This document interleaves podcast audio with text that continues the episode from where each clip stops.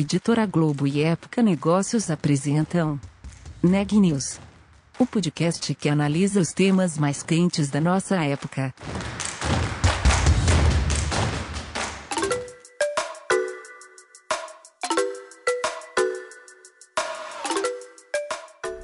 Olá, meu nome é Cristiane Mano e você está ouvindo mais um episódio do Neg News, podcast da Época Negócios sobre como navegar e liderar em tempos de incertezas. Um número crescente de grandes empresas tem olhado para startups como maneira de acelerar a inovação. Muitas começam a comprar participações nessas empresas de maneira direta ou investindo em fundos de venture capital. A SP Ventures é uma gestora especializada em agronegócios que recebe cada vez mais recursos de companhias como Singenta e BASF. Neste episódio, Francisco Jardim, gestor da SP Ventures, explica as oportunidades e os desafios desse movimento. Hoje, metade dos recursos da SP Ventures vem de empresas como BASF e Singenta. Como vocês atraíram companhias tradicionais? Empresas centenárias que sempre tiveram posições muito dominantes, né, da indústria química, indústria de fertilizantes, indústria de sementes, indústria de maquinário, né? E começaram a ver se eu não repensar todo o meu modelo de negócio e tecnologia, eu vou ficar obsoleto. Então aí nasceu o conceito de, de putz, eu tenho que fazer inovação né, com startup, na velocidade.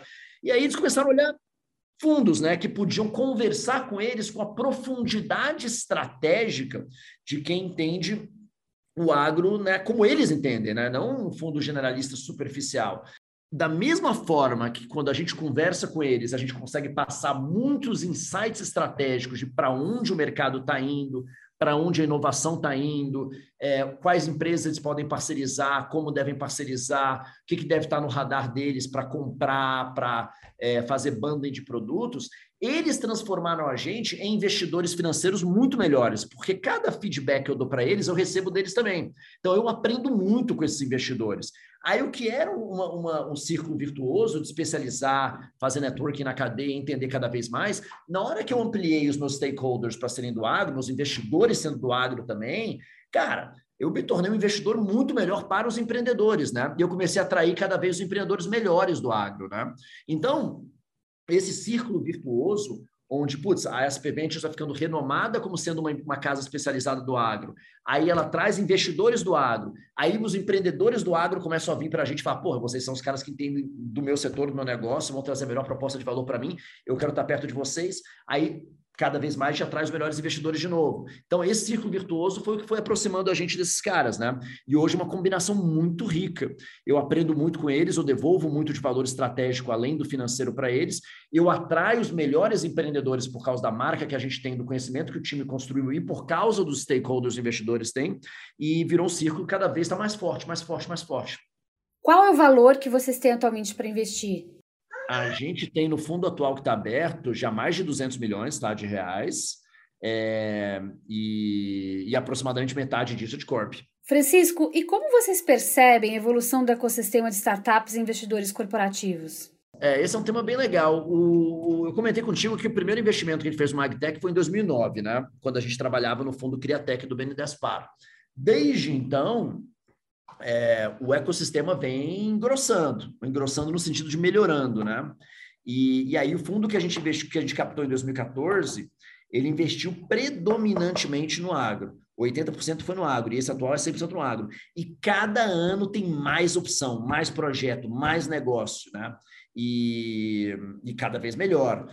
Esse fundo atual, a gente já fez nove investimentos. Desses nove investimentos, todos foram co-investimentos com alguns dos melhores investidores do mundo, né, do agro. É, gente como a Fall Line Capital, como a Acre Venture Capital, como a Cultivian Sandbox.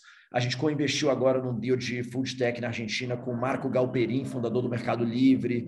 É, então, assim, Co-investimos agora com a SLC Agrícola, né, uma das maiores empresas operadoras de grãos do mundo, é, brasileira, listada em bolsa. Então, assim, hoje em dia está tudo melhor. Qualidade do empreendedor, quantidade de liquidez, sindicatos de co-investidores, é, tamanho de mercado, adoção das tecnologias. É, explodiu. É, vou te falar, se a gente tivesse mais dinheiro, a gente está fazendo mais investimento. E a gente vai captar mais dinheiro daqui a pouco.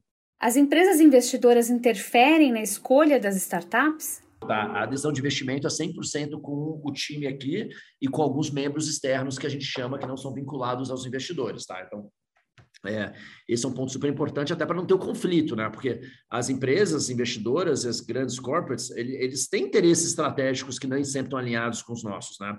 Então a gente tem um fluxo de comunicação e informação super importante, mas eles não tomam decisão, tá? Então esse é um ponto importante do nosso fundo. É, é muito polinização cruzada, que a gente chama, mas sem interferência. Eu não tomo decisão estratégica para eles, nem eles para a gente. Como as empresas podem se beneficiar desse relacionamento? O que torna as startups é, um, um, negócio tão importante para estar tá perto e aprender e entender hoje é justamente o, o, o, é o modelo de gestão e governança, né? quando a gente fala de startup, venture capital tal. Nada mais é do que uma metodologia de criação de negócios exponenciais que os americanos criaram no norte da Califórnia, numa região que ficou conhecida como Vale do Silício, é, e que é a única metodologia de negócios que criou empresas de trilhão de dólares, né? Amazon, Apple, é, agora Facebook, né? É, Google. Então, e a única metodologia que a cada cinco anos cria um, pelo menos um negócio de 50 a 100 bi de dólares que transforma uma cadeia inteira, né? De Google, Uber, Microsoft, é, é, bem, todas as outras que a gente conhece, né? Então, é, Intel, Genentech, né? a, lista, a lista é infinita hoje em dia. Então, fábrica de unicórnios. O que, que, esse, o que, que esse modelo de negócio inclui? Grupos pequenos, intensivos em tecnologia, com muito apetite pro, pro, pra, de risco, né? muita tolerância ao fracasso, né? É, e com todo mundo que senta na mesa para tomar decisão e fazer acontecer, é, fundador, gestor, investidor, é dono do negócio, né? Então não tem aquele, aquele espírito CLT, é o espírito de dono, né? É, é isso que é o mindset, é o que, é o que o Reid Hoffman sempre fala que o, o mais importante do Vale do Silício é que não é uma geografia, é um mindset, né?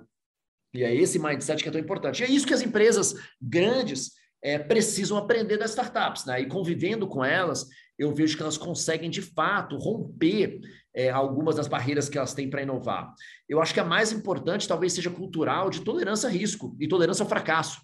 É, se um diretor de novos negócios de uma empresa fracasse o mesmo tanto que a gente, é, aí a gente com certeza é, a gente ele com certeza seria demitido, né? E, e a gente não, a gente está aqui para errar 50%, 60% das vezes, né? é, desde que o remanescente sejam negócios muito grandes e disruptivos e paguem a conta de tudo, né?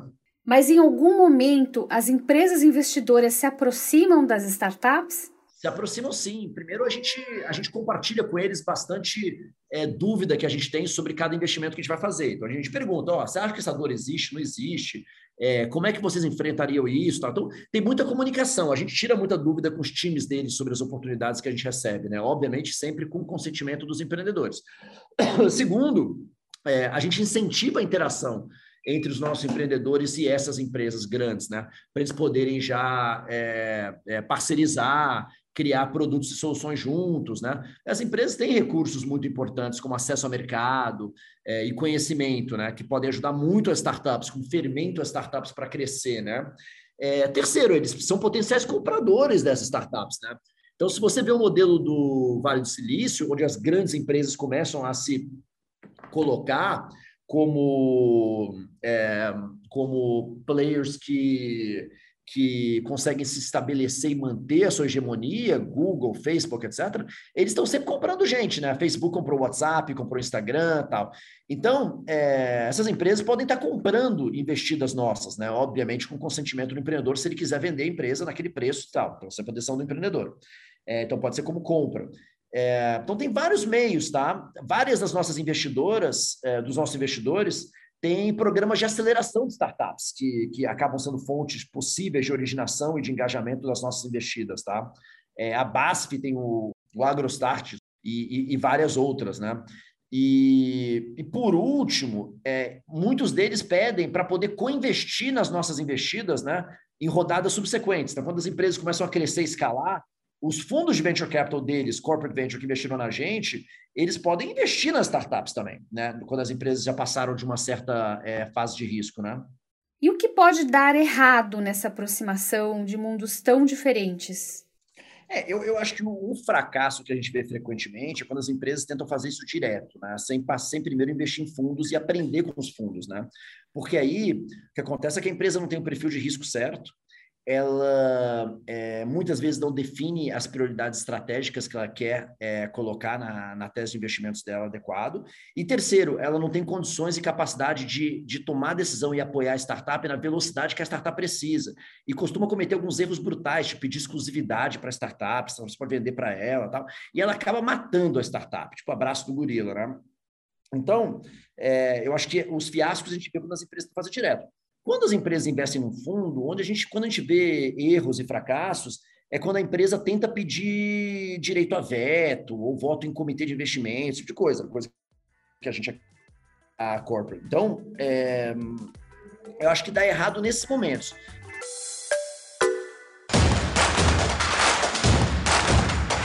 Esse podcast é um oferecimento de Época Negócios.